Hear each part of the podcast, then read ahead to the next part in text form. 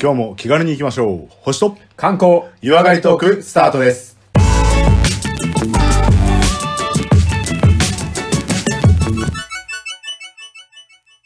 こんにちは、コマです。こんにちは、レオです。まずは番組のご案内をさせていただきます。このポッドキャストは相方のコマさんが星や星座宇宙の話をして、私レオが日本の観光についてお話しする番組です。また素人が話していることですので、間違いや不備がありましてもご容赦ください。えまた番組では皆様からのメッセージ、リクエストを募集しております。宛先は小文字で、k-o-m-a-l-e-o 数字の15ローマ字読みしますと、コマ、レオ15、アットマーク、gmail.com です。またツイッター、フェイスブックを行っておりますので、ハッシュタグ、星と観光などで検索していただいて、どんどんと絡んでいただければと思います。えそれでは第97回です。よろしくお願いします。よろしくお願いします。はい。じゃあ、えーはい97回、まずは第1部は、コマさんから星や星座宇宙の話いただきたいんですが、そうですね。ちょっとこう、ええ出だしの触りをお話しいただいてもいいですかえー今回はですね、ちょっとあまはりい今まで情報が少ないなって思ってた内容を、まあはいまとめて、はい。えーあ、この記事面白いっていう部分をちょっと見つけましたので、記事。記事というかまあ、最近ね、あの、新聞に出る機会が増えてきて、おうん、それをちょっと話題性が、今後の話題性があるかなっていう、中国の宇宙開発の話よをいしょ。いいちょっとしたいなと思ってます。ちょっと興味ないですかいや、確かに何やってんだろうっていうぐらいで。ううん。ん、たでも、耳にはしますね。確かに中国最近なんかやってるっぽいそようね、そう。みたいあな。の、ロケットを打ち上げるのもだいぶ増えてきてるし、はいはいはいはい。で、もちょっと、情報的なものがちょっと、あれあんまり出てきてないなっていうのがあると確か思うにので。独自路線行ってそのイメージありますからね。。そうですすよね。うん。その辺もなちるょほど。っと紹じゃあ介したいな中と国の宇宙開発について、ちょっと、こう、刺激をいただけると。あ、そうですね。はい。はい。了解です。じゃあ、リスナーの皆さん、楽しみに本番に入っていきたいと思います。よろしくお願いします。よろしくお願いします。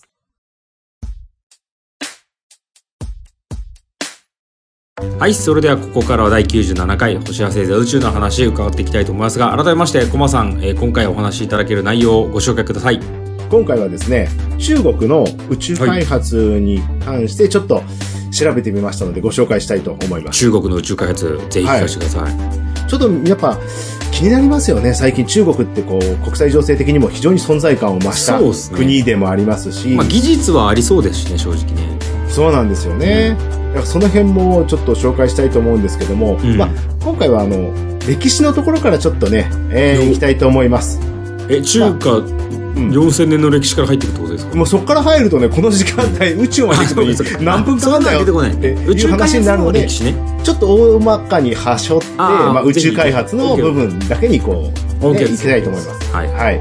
で、まあ、これ世界的にも宇宙開発がね、まあ、なぜ始まったかというところのきっかけとなるものがやっぱありまして、はいはうん。で、この辺はやっぱりこう、まあ、戦争いうんでのね、あの、ロケットの活用、ロケットがミサイルっていうふうに言ったりしますけども、活用がありますよね。はいはいで特にインパクトを与えたのが、やっぱ日本に原爆が投下されたっていうあことありましたよね。あそれも絡んでくんだやっぱりはいはい。うんこういったこう、爆発するようなもので、さらにこう、弾道弾ミサイルっていうんですかね。長距離弾道のうんうんミサイルというのが、もうこ、こっからの、まあ、なんて言うんでしょうね。戦争に必要不可欠。まあ、そうね抑止力とするために、自国でも持たなきゃいけないっていうのが、うんやっぱ、こう、ロシアとかアメリカとか、まあ、その時にはソ連でしたけど、そうねそういったところでも非常にこう影響が出て、やっぱりこう中国も例外なく、いや、あんだけの爆発物ぶっ込まれたらシャレになんねえぞと。はいはいはいこれはこっちも持って、もうお互いの抑止力にしなきゃいけない。っていうこあのとで、空を守る防空の方ですよねそうですね、うんでしまあ横に飛ばせばミサイルだけど、上に飛ばせば宇宙みたいな話ですもんねそうなんですよね。結局それがミサイルとロケットのまあ違いでもあるんです確けかにど確も、かにはい。まあ、きっかけとしてはもう、えっ、と、戦争利用のミサイルが、まあ、きっかけになって、そうねはい、進むわけなんですけども、まあ、まだこう、ちょっと戦争の当時の話になると、やっぱこう、その当時のロケットとかミサイルの、まあ、開発として非常にこう、先進的な国というのがロシアと、ロシアというかまあ、ソ連ととアメリカ、アメリカそうね冷戦の時なんかそうですね、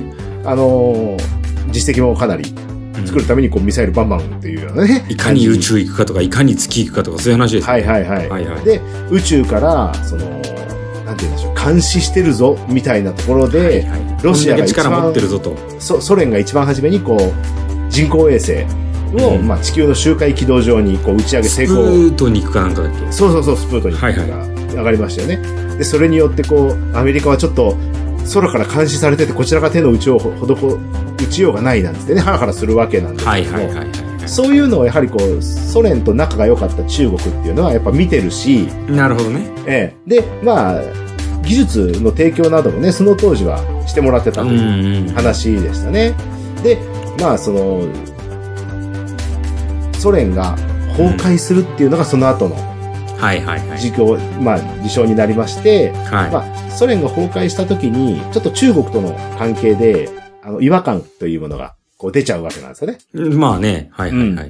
で、そうなってくると、まあ、えーソ連にはこう技術支援という形で協力してもらってたけど、その辺もちょっと断たれてきてしまう。そうですね。っていう感じではいはいはいそこからまあ中国は独自に、まあ、ミサイルとかロケット開発はしなければいけないっていうふうになってきて、まあ他国に、えー技術支援を頼るわけじゃなくて自国でも作っていこうということで、まあだんだん、えー国内での生産が盛んになってくる。なるほどね。もう、俺らは俺らでやるしかねえぞと。やるしかないぞっていう感じになってで、まあその後、まあこれ余談ですけど、核ミサイルなどのね、成功、実験も成功して、弾道弾ミサイルもあ、中作れる国よはう中国が作れるようになって、まあ、えー、なんでしょう、ロケット技術としてはもうここで拮抗したというようなね、感じなるほどなるほどミサイル技術としては拮抗した。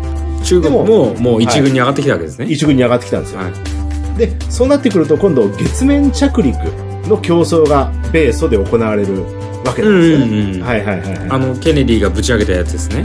そうそうそう、それで何年までに立た結せるぞみたいなやつです局ね。まあはい。はい。はい。あのーアメリカが一気にこはうい、ね、はいはいあのートップに躍り出るわけなんですよ。実績がはね、いはいはい積んできて。確かに確かに。え、あれに中国参加してたのいや、参加してはいないんですけど、やっぱりその、宇宙技術っていうのにもやっぱ注目せざるを得なくて、それに追従する形で、アメリカも、ソ連、ロシアもやってるんだから、中国もこれ、有人宇宙飛行着手するぞ、ということで、もうこの当時から、もうもう、高い目標を掲げて、うん宇宙開発をしていくっていうのは、研う究がち進はいいめらでれてする。っていう辞退した我が国とはちょっと違うわけうですよ。ん、そう、そうなんですよね。はいはいその辺がちょっと、まあ別にそれはね、悪いとは言わないですけど。まあね、フォローに回ったという、うんフォローに回った方が逆に儲かる可能性だってありますよそうね。そうそう。別に。うんみ商売相手がたくさん広がるわけそうでですすよねね。。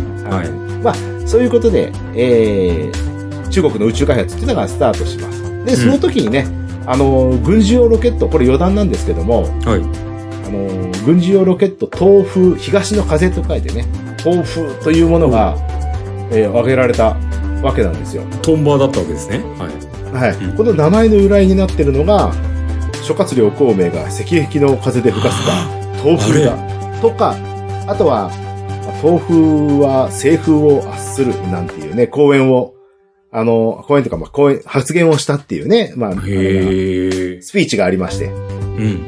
まあ、それはあの、社会主義国家が資本主義国家をこう、圧倒するみたいなところああ、になるこほどねう。あるわけなんですけども、自分たちの社会主義の正当性もちょっと掲げてまあ、ちょっとね、掲げなら。がら。で、まあ、それがもうロケットの名前にもなってたっていう話。東の風という、えっ、と、ロケットの名前があった。そうなんです、そうなんですよ。まあ、これは余談でしたけども、まあ、こうやって兵器の開発から航空産業が巻き添えっていうか、まあ、含まれて、始まったんですね。始まって、えーロケット開発の会社と宇宙研究の企業とでこう、企業とっていうかね、まあ、く国営なんですけども、うんうん。ロケット開発、ね、えーチャイナエアロスペースサイエンステクノロジーコーポレーションみたいな感じのとこころれ意と外に、まともな名前でしたね、そこだけ。まあなんか横文字だったんだけど、あの、なんとか集団とかじゃないんだ本当はそうそう、本当は中国の名前があるんだけど、全然読めなかったので。 はいはいははい。い。で、えっ、と、あとは中国国家航、航、うん航天局っていうのかな、はいまあ航空の航に空天ですね。のな、ナスダみたいなやつね。まあまあそういうようなところがはいはできて、えー作ってたわけですい。ね。うんうんうんでこの中国の、まあ、宇宙をね、えー非常にこう宇宙研究する会社が、会社というかまあ、えー、なんていうんでしょう、団体がですね、行ってる事業というのが大体4つぐらいありまして、大きく分けると、あのまず有人宇宙飛行計画。うんこれはまあそれはあれですかアメリカがねあの米ソで争ってる時から争ってた計画、争ってたっていうか、まあ、うん。結局2番手3番手ではあるけども、我々も持ってきたいねって争ってはいない。まあ、多分追従するために、中国は中国で、うん、あの、月面着陸を考えてたってことですね。考えてたってことです。はいはいはい。はいなるほどなるほど。はい、どうぞ。あとはもう一個はね、あのー惑星とか衛星には探査機を送るっていうい。うん。実験などもやる。割とメジャーな路線じゃないですか、それも。はいだから火星探査機とか、あと月、うん月探査機も送ってるんですはいね。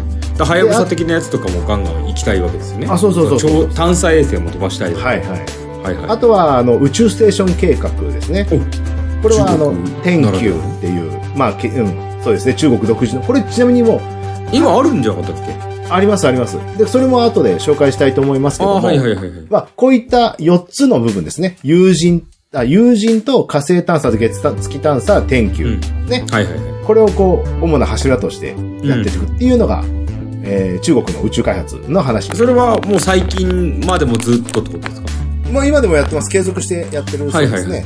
じゃあ昔からこの 4, 四択で行ってるぞと。そうそうそうそうそはいはいはいはう。で、まあ、えっ、と、まず有人宇宙計画に関しては、い。うん。これはね、あのー今は1号から15号ぐらいまで行ってますね。で、だ中国でいうアポロみたいな話。あ、そうそうそうそう。はいはいはい。で、この船の名前が、神の船って書いて、神州って言います。なんかすごいね。うん、神、まあ、基本的にね、この、あの、名前がすごいわかりやすいです。天とか、あの、神とか、あと、えー中国の歴史に出てくる、あの有名人、もう物語とかの主人あそう公、神様の名前とかが結構ついてるっていうのが、まあおー、法則ですね。さすがにあの、あれは出てこないです。ギリシャ神話系統は出てこない。あ、で自分たちの国から出して。そうそうそうそう、出してる感じですね。あはあ、いなるほどね。だからあの、さっきの、うん東南の風を吹かせましょうから来てるはいはいはいはい東部とか、うん。なるほどね。そういうのがあるんですね。で、この有人宇宙計画なんですけど、結構ね、堅実に、一歩一歩着実に進めるっていうような感じで、すごい。なんからしくないね。まあ、らしくないって言ったらちょっと、あれですよ、中国的に回したかもしれないいですやけいや、ど、僕はもう中国大 大好きですよ私も今今回見直すと思いますよ今回の、あの、う私の宇宙開発の話を聞いたら、あ、結構堅実にやってるって、やっぱ思うのがあると思います。もう、はい世界の文明を築いたのはあの国ですから。そうですよね。はい。僕は、あの、はい。ほ本気で尊敬してる面はありま すよ。はい。この1号、新州の1号機から4号機っていうのは無人で、ね、飛ば、飛ばした、あのー月ね、月に向かう。あ、これは、えっ、と、有人宇宙計画なんで、宇宙の、えー、なんですか、地球の軌道上。あ、え送、る新、神の船作戦は、はい。月に移行作戦なんじゃないあ、違います。あ、あれ、宇宙に移行作戦宇宙に移行作戦です。あ、友人だけか。そうか、有人月面じゃ宇ない宙なんで、はいはいは失い。礼失礼失礼。はい、はい、どうぞどうぞ。で、えっ、と、有人宇宙計画なので、まあ、人を乗せて飛ばしたいんだけども、まだ実験が実績が必要だということでまあ、 1号から4号までは、まあ、無人で飛ばしますね。うんで、全部成功して、結局実績積んだので、いけるぞと。だから今度、5号から11号までは有人宇宙計画をしてます。いきなり人動物とかじゃないんだ。この辺どうかなまあ、私が調べた。一発目パンダ。ダ乗せるとかじゃないのいや、さ、そ それ面白いね。さすが中国って言いたいとこだけど。それらしさ出そうよ。いや、まあまあ、確かに確かに。もしかしたら調べてる出てくるかもしれないけどね。そうそう、うん空は空と書いて、なんか。空すら空空みたいな。 ね。面白い。てんてんでもいいかもしれないけど。もう、まあ、基本的にはパンダは飛ばしてないような気がしますけどあ、ちょ 飛ばっしてと、ないんですねわかんないわかんない。その辺は情報流出を抑えてるかもしれない。保護団体から怒られちゃう。それはあるかもしれない。うん。それは確かに日本に行った方が金になる気もするし。うんで、まあ、宇宙、有人宇宙計画、まあ、飛ばして、もうその時点でもう、有人宇宙計画、飛行ができてるんで、うん。 OK になる。で、えっ、と、8号。は8号だけ、ちょっと無人でした。これ無人にも理由がありました。い。え、友人は成功は、もう成功したんですね、じゃもう5号の時から11号まで、まあ、成功してますけども、あ。まはあ、間の8号だけ、まあ、無人だったんですね。い。なるほど。で、とこれいうのは無人だったのにも理由があって、これ後で出てくる、えっ、と、中国宇宙ステーションの天球1号とドッキングするっていう実験があったんです。もう、え、天球は人の乗ってんの乗ってないんですよ、まだ。あ、じゃあ空中でドッキングする作戦のために1個使ったってことね。そうそうそうそうそう。はいはいはい。いいでぞ。まあはい。その5号から11号って、まあ、その前にもありますけども、このうん。間に、まあ、部品は送ってるかもしれないけども、宇宙ステーションを、中国の宇宙ステーションを作る計画っていうのも同時並行して進んでるので、うんうんうんうんで、まあ、人がいない天球1号に、無人の8号、うん。が、ド新州ッキンをドグでッきキンるグかする作戦。そう、それを行ったんです。確かに、あの、あれ ISS にね、ドッキングするのと一緒ですよね。そうそうそうそう。はいはい。それをまあ、いきなりやるんじゃなくて、人がいるで、時にや人るんなじしゃなで合くて、体してみようよと。はいはいは現実。い。現実ですよね。うん。で、それもまあ、無事成功。はい。ということで、えー、まあ、天球がちょっと、あまあ、今度は、天球自体も宇宙ステーションの中では実験機だったので、今度天球2号っていうのがまた空にあり本ま気の宇宙して、ステーション。いや、これもまた実験なんですよ。まだ。まだ堅実。はいはい。で、えー、新州、有人宇宙飛行の新州は、9号から11号までが今度2号にドッキングするっていうのがあります。これは人乗ってますあー。ままだ、じゃあドッキング作戦はずっと引き続きやっていくんだ。やってきますけど、今回はこう人を乗っけてのドッキングはいはいはい、はい。ですので、またちょっと一歩前進な。なるほどね、なるほ感ど、じですはいはいはい。で、今度、12号以降は、今度、天球3号っていうのがいるので、ほうほうでそこに今えっと、ドッキング宇宙ステーション3号ね。はいはい、宇宙ステーション3号がいて、そこにドえッちなキンみグにする。年代で言うと今何年ぐらいの話してますあ、もう割と最近ですよ。天球3号ぐらいだと、もう普通に21世紀の話ですかあ、もう全然21世紀の話です。はああ、そうなんですね。はいい。はいはいはい。どっかで時間がわかるところがあったかな。あちょっあ、いいです、いいです。とじゃあ、うん。あの、分かってたところでいいです。はい天球3号、えっ、と、普通の宇宙ステーション3号に、はい今度ドッキングをしていこうぜまで話が来たわけですね。そうそうそうそうそう。はいはい。で、このちなみに天球3号っていうのが、んあの、宇宙ステーションの完成形です。あへえ。んなるほど。まあ、この天球3号ちょっと面白いので、また後で行きますけどもオッケーオッ、ケーオッケー結局まあ、この新州のまあ回数を重ねるごとに、しっかり有人宇宙飛行もできてるし、うんえー、宇宙ステーションとのドッキング、まあ、人のうん行き来、ね、あと物流の行き来などももうこの時点でうん、新州で実験 OK ってだからい補う感給じだもできるし、人も運べるねっていうのが分かってきたんですね。そうそうそう。もうこの時点で一国でこれをやってるっていうこと自体が結構確か驚くべき。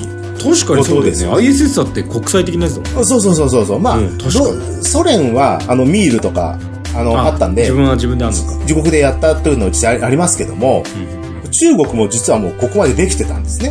もうできるようになってだってないね、でもね。いやそうなんですよ。うん。で、あのー天気の話はちょっとまた後にしましてあちょっと置いとこうあはいちょっと置いでと、あの、火星探査機っていうのを今度話したいと思いますけども。あ、違う、あの、4つの柱のうちの違うやつね。そうそうそうそう。火星探査の方ね火星探査の方ですね。はいこれはね、火星探査機天文っていうね、天に問いかけるという漢字をあ、書そくっんでちすねけ。ども。文じゃないんだ。はいはいはいはい。くそれかっこいいね。天に問う。そうそうそうそうか。まあ、そう結構、もうセンスあると思うんですちよょっねと。センスあるね、今。はいはいはいはいトンプーよりもセンスあるよ。トンプーは、トンプーはね、その後にまた、あの、ロケットの名前変えてるんだけど、まあまあ、その話はまた。まあまあまあまあ、いやはいはいて天、えっと、天文ねはいはい天文天文いいね。はい。この天文っていうのも面白くて、あの、火星探査にこう、向かってるわけなんですけども、うん。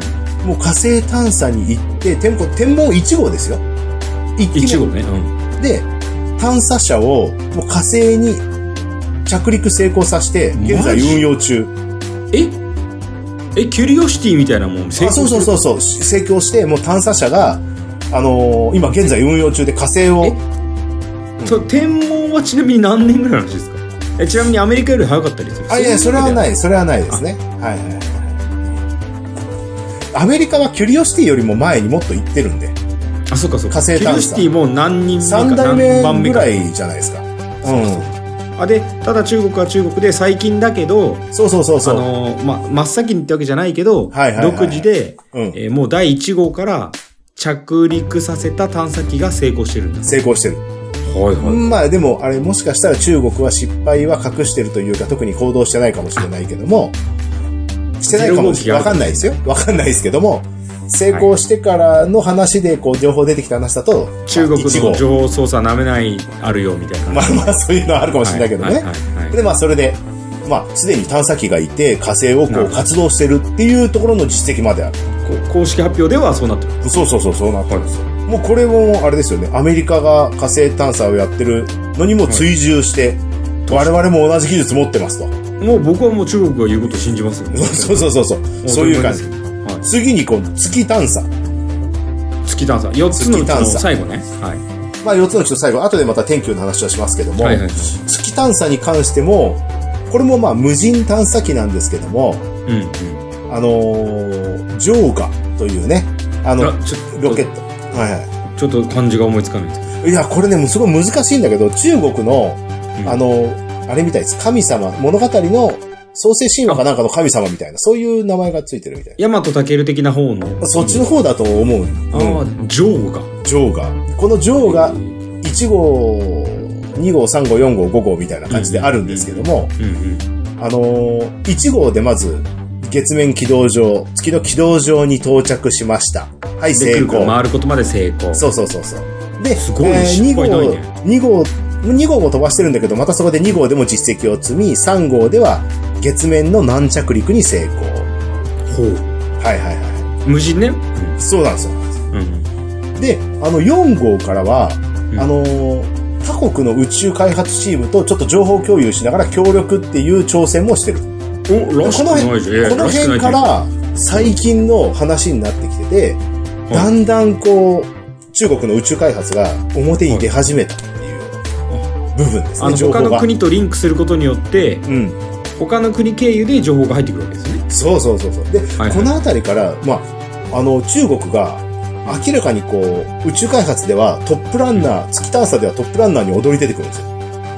普段あ、着陸が難しいようなところに、うん。ジョーガーをどんどん放り込んでいくわけですよ。うちはいけますけど、と。そうそうそうそう。で、うちょっと話題になったのが、月の全く裏側って、あの、電波とか、そう無線はいはいまあ、信号とかが送りづらいからっていうことで、あまりこう挑戦するっていうね、国がなかったんですけど、んあの、トランスフォーマーの基地があるとこでしょうんまあそうなんです。ダークサイドムーンのとこね。うん、ダークサイドムーンそうですそようそうそう。なんで、あそこはやっぱこう、中心が難しいってことでやんいなやいかやったダんだメけど。ダメダメ。うん。だけど、中国は、あのーなんていうの周回衛星というか、以前なんか小玉さんあったじゃないはいはい。はいはいはい。無線を中継する基地がある。はいはいはいああいうのをしっかり設置するようなことをし電波て、中継役ね。そうそう、それを置いて、裏側までしっかり行けるようになってたっていうのがこの中国。え、結構それ、先駆けじゃないのそう、先駆けだから、やっぱそうなってくると、やっぱ自慢したいじゃないけども、やっぱこう、そろマそウンろト。取ってきて、情報あげようか、みいたいや、そうそうそう、そういう感じでだんだん流出してきたのかなっていうふうな。な。協力し、ね、ししたいっていうのは別にいいよと。まあ、そういうのボスイな言い方かどうかはわかんないけども、ああ、いやいや、そんな言い方う中んも国っするとわけけない謙虚にするかもしれないですけど、謙虚にいますよ。うんそりゃそうですよ。で、あとその後の、あの、ジョーが5号っていうのが、はい。はい。月からのサンプルリターンに成功してるんですね。おーえっと、無人で行って、もう無人で行ってでサすンプル取って帰ってきてる。はいはいはい。だからもうこの辺もサンプルリターンは、まあ距離としては全然違うかもしれないですけども、うん地球があの、はやぶさでやってるような、あ、違う違う日本がはやぶさでやってるようなことっていうのも、まあ近場でやりながらできてるよっていう。え、それもう最、もうほぼ、ほんと最近のこれ話これは割と最近の話です。はああ、了解いではいす。はい。で、このサンプルリターンも面白くて、うんあのー何回もこうドッキングの実験とか、連結の実験を今までやってるじゃないですか。天空にドッキングしたとかなんだかっていうのもあるんですけはいどはいは、これ、月探査に関しては、うん月の周回軌道上に、まず軌道船、軌道の船ですね。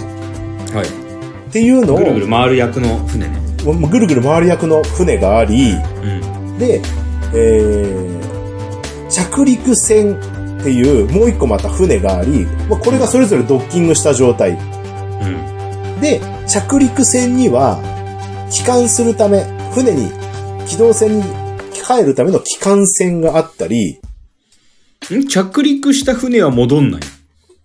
着陸するときに、あ、これね、ごめんなさい、間違えた。えっと、まず、周回軌道上にまず4つまとめはいて、回ってるね4つまとめてあるような感じです。船が4つある。うんで、そのうちの、えー、離陸船と、はい。えー離陸っていうのは着陸した後の話ね。そうそう、着陸船とがあるんですよ。はいはいはいはい。だから、離陸船と着陸船が月に向かって行き、着陸しました。はい。サンプル採取したら、月から離陸船で機動船まで戻る、はいはい。着陸船は、あと頼んだって言って。そうそうそういう感じですね月面登はい録ですねで、機動船から、周回軌道上にある機動船から、うん今度機関船で地球に戻す。あ、なるほど。役割分担だ。そうそう、役割分担してるんですよ。はいはいはい。で、これって、まあ、無人でやりながら、小規模でやりながら、もうすでにアルティミス計画に近いこともやってる。確かにね。周回軌道上のものからドッキングして離れて着陸してベーまスたを作っちゃうわけですもんね。そうなんですよ。基地をね。はいはい。そのぐらいの技術をもう中国がすでにやってるっていうのが、このすごいところじゃないかなというふうに思います。え、ねもはやアルテミス計画始まってるみたいなもんじゃない成功してるみたいなもんじゃないですまあ無人ではあるけども、か。はあ、そう、無人ではあるけど。いはい、そこまで成功してるって感じですね。やるね。まあサンプル自体、サンプルリターン自体はもうアポロの時代からサンプルリターンしてるんで、む友人で。あれ、がっつり普通に持ってきてるよ ねそうそうそうそうそうそうそう。だからそういう点では、まあ、結構な技術力がやっぱあるんだなっていうふうなのをやっぱずっと認ラジコン識。でやるわけですもんね。そうなんですよ、そうなんですよ。で、まあ最後に、まあ、天球っていうね、あのはい宇宙ステーションの話したいと思いますけども、うん。この中国の宇宙ステーションって、さっきも言いましたけど、1、2号機っていうのはありまして、これは3号機を作るための、完成形を作るための実験機です。はいはいはいはい。あくまでもいろんなまあ実験、ドッドキングッキのング実できる験か。なって、あとのはために上げてみたみたあいなと人が滞在できるとか、人が入れるようになるみたいなのを、はいはいまあ実験して、で、1号、2号ともに、もうポイントネモに落下させてます。あポイントデモってちなみにあの復習がてら私がはいはいはい説は明いさせていただくと、うん一応地球上ではいはい。ここだったら、宇宙からのその落下物落としてもまあいいでしょってそうなんとなく一番こ公うね認されている海、うん人類とかにこう影響、生態系に影響を及ぼさないだろうっていう、すごい遠い、はいはい陸地から遠い海にはいはい落下して、まあ、これ、どんあなの海をきれいにしましょうって地球の人たちが言ったって宇宙機ぶち込んでもいいぞっていう場所ですね。それはそうね、ちょっと開発のた今めに悪仕意方があない っそう、言い方的にね。た。言い方ごめんごめんごめん。でも、一応国際法的にもそこは認可されてる部分、うんなるほ思っていただければ。ど。俺はいはい SDGs とか言ってんのまあまあまあごめんごめん。まあまあまあまあまあまあまあまあいやいやいやで、あの、天球3号って、まあ、えー完成形としてね、うんえーできたのが、2022年の11月に完成。最近です。 2020? 22年の11月。おすごい最近すごい最近が天球3号天球3号が、まあ、かい完成して、でこのはい天球っていう言い方がちょっと中国っぽい名前なんだけど、あえてこれ変えました。中国さん。えてえ天球3号なんですよねうん。あの、天球っていうのは、あれですよ。あの、千球あのの千球の名りじゃないですよ。名違う違う違う違う違う。あ違うねそうそう天球じゃないのね天使様が天球東京じゃないのね天使様がつく、あの、住む宮、あ宮の方ね宮殿の方の天宮だったんですね。ああなるほど、はいはいはい天の玉ぐらいしか持ってないけどいやいやいやいや天の宮からいはい解明しますとはい、解明します。で、これがあの、スペース、あ、チャイナスペースステーションっていうような名前になったんです。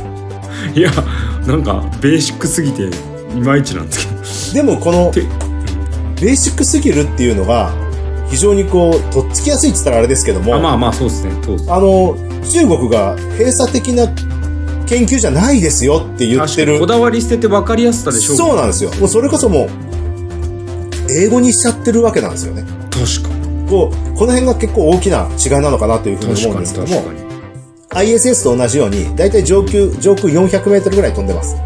あ今もあるんですね中あり国ますありだますけの宇宙ステーション中国宇宙ステーションですね。はいあります。で、定員が3名なんだけど、少ななんだけど、入れ替わりで行ったりするじゃないですか、人が。だかはいはらい一時的にこう6名の滞在が可能になってくるっていうような感じ。じゃあ、えっと、ずっといるのは3名だけど、うん数泊なら6名でもまあ6名でもきついけども生活できますよみたいなあ。ーこの辺はだけどじ ISS とそんなに変わんないのかなっていうふうに思いまいす。やや人っぱ数中的には。国人麻雀できる人数いなきゃいけないんだろうな、まあそうなんだね。そういうのあるかもしれないですけども、うんうん範囲がどこ行っちゃうんだか。範囲が。16丁に寧分にけ 捨て配しろ本当に本当に。パーンなんかやったらもうピューッ飛んでっちゃうからさ。リーチパーン展望パーンって俺のい展い望な、ーンっ宇てなっち宙ゃう。マージャンいいな。面白いよね。どういう風にするんだろう。なんか遠心力とか使うのかな。そうそうそう。スペースリーチみたいな。スペースリーチ、来そう。 まあまあまあまあ、それは、まあ、あれですけどね。はい。まあ、最大6名まで乗れるやつ。なでるほ、あのーこれの中国宇宙ステーションに関しては、国連加盟国にはい今後研究の場として開放すると。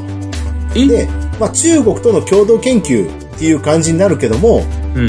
これじゃあ、あの、使っやていりいよましょうよっていう感じになって、お日本から東京大学の研究チームが、はあの、名乗りを上げて。い。行くって言ってんですか行くってまあまあ3人しか行くって入れないけ違ど、う違う違う違う、あの、え直接行くわけじゃないです。は宇宙ステーションの実験を、こういう実験をやらせてくれって提案したときに、い。他の国の実験をうちの宇受けよ宙うとステーションのクルーがやってあげるよと。そうそうそうそうそう。ああ、そういうことね。はい。んで、あのー国際宇宙連合みたいなところがあって、連盟みたいなところがあって、うそこと、あと中国の、うんまあ、中国で、中国の国でね、うん。研究を、いろいろこうこういう研究やらせてくれっていうのをうん精査して、うんじゃあ、今回は東京大学さんのこの研究やりましょうみたいな。おー。のが大体トータルですね。うん、17カ国ぐらいはい。ありましてか、ら研究してほしい研究を募集してそうそうそうそうそうそう。これだろうって採用されたものをやってあげるやるっていう感じで、まあ、うん共同研究なんです。中国の大学との共同研究、まあ、あとは向こうの宇宙開発チームとの共同研究みたいな形でやるっていう。いいっすね前向き世界平和のいやいや、本当に、かなりこう連携してきたなっていうふうに感じがしいやまもうす。僕はもう中国昔から世界 平いやいや、本当そうですよね。で、まあ、この天球なんだけども、和うんあのー天球っていうのがまあ、宇宙ステーションの総称だとしたら、うんその実験施設の日本、あの、ISS で言ったら希望とかあるわけです希よ。望みたいなはいはい。これに、あのー、中国宇宙ステーションもいくつかにこう分かれてまして、実験ブースがあるわけですねあの、コそこの名ア、前がついてるわけですねコアモジュールがあって、はいで、あとは、バックアップモジュールとか、実験モジュー生ル活が。環境のとことかはいはいはい。そういうのがあって、まあ、ISS っぽいなーっていう感じがあるんだけど、うんうん一番最後ちょっとびっくりしたのは、うんまあ完全にドッキングさせるわけじゃないけども、うんこの宇宙ステーションのすぐ近くに、宇宙、え近くに近くに宇宙望遠鏡を置くらしいです。えっと並行してうんパロデュースだのオプションみたいについてもあるってこあ、まあ、そう、オプションみたいな感じで来るんですね。とおおへえファン宇宙望遠鏡を、その、まあ、宇宙ステーションの近くに置くことによって、メンテナンスのしやすさだとか、ああなるほどねうん、あと、まあ、レスポンスの良さみたいなところがあるんでしょうね。はでそういうことをやって、えーメンテナンスのために、まあ、天球とのドッキングをすることも可能っていうような。宇宙望遠鏡をもうもはや始めてるってことそうそうそう、それも、今、今まだ打ち上げてないですけど、今後あ、ーもう予定はあるんだ打ち上げっていう予定があるそうです。はいはいはいはい。で、まあ、これはまだ、宇宙ステーションは完成はしてるんですけど、ここからさらにオプションみたいな形になるので、もうちょっとしばらく、ちょっと先ななるほどね感じになるのかなというふうにうん思います。はいはいはふんふんふんふんい。で、ちょうど今、こう、宇宙開発が、ちょっと停滞してる時期かなっていうのはあります。っていうのは、アそメれリカはアは、メリカとか他の国も含めてってことねもう飛ばしてるんだけど、ロシアがちょっと今数減らしてますよね、宇宙開発にまあ関しちてょっとそれより隣国攻めてるからねうん、その辺でちょっと連携取りにくいっていうのもちょっとありますよね。確かに確かに、はいはいはい。で、やっぱこの辺、まあ中国が今、近年、まあ、ロケットバンバン打ち上げてて、うん今中国が世界一、ロケットを飛ばしてる国だそうです。ええこれはだから2021年の記録なんですけども、今中国が日本、あの、世界一で、で、成功率も非常にこう高い状態、97%っていうね。公式発表だよねまあそうそうそう。まあロケットなのいやかいやミサイルなのかっていうのも中ま国とかた言ってないけどわかんないけども、そういう点も含めても、まあ、97%。ええあじゃあもうだあれですね、うんもうトップランナーですね普通に、ほどトップランナーなんですよ。うん、で、俺、ちょっとこれはびっくりし、びっくりしたって言ったら失礼なんですけどもう、ん中国も国際、国連の宇宙開発、宇宙関連の条約とか協定にうん全部サインしっかりしてるそうです。あそうなん独自の開発はするけどルールは一緒にしようってことになってんだ独自な開発をするっていうのは多分自国でできちゃうからやってるってだそうけだで、ねそうだねうん。じ実際は別に協力を、あれ、拒否してるわけじゃないとなるほどなるほどいうことらしいですね。えいやいい話ですああ、そうなんですよ。だから、もう、宇宙ステーションの完成間近にはもう、あの、研究を公募して、さっきも言ったけど、東京大学が名乗り上げたり、はい他の、だから不適されて俺らは俺らでやりますじゃなくて違う、違ったん普通にでできるからやってるすやってるだけなんですよ。もうさすがっすねで、まあ、ISS も今後老朽化が進んでくるああはいということもやっぱありますので、その、まあ、ロシアとの協調も悪化してるということで、うんうんタイミング的にはまあ、中国の宇宙開発外交っていうのが今がっちりこうハマってるようなはいはいはいは感じになるわけですよ。いはいははいはいはい。ISS が老朽化してきたからそろそろじゃあ次にって言って、 第2のい ISS すぐできないはもんね上がるまではちょっと時間かかるんですね。いやいや、それだったら、一応天球さん借りますかとそうそう、中国使ってください、うちの天気をっていう感じの実験がもうすでに進んできてる。で、まあちょっと不安なのが、この宇宙開発のパワーバランスが変動してる時代になってるので、うまくこうね、あのー、世渡りな感じになればっていう風な感じもありますよね。直はい戦いにはなんない空気感は今はあるけどね、うん。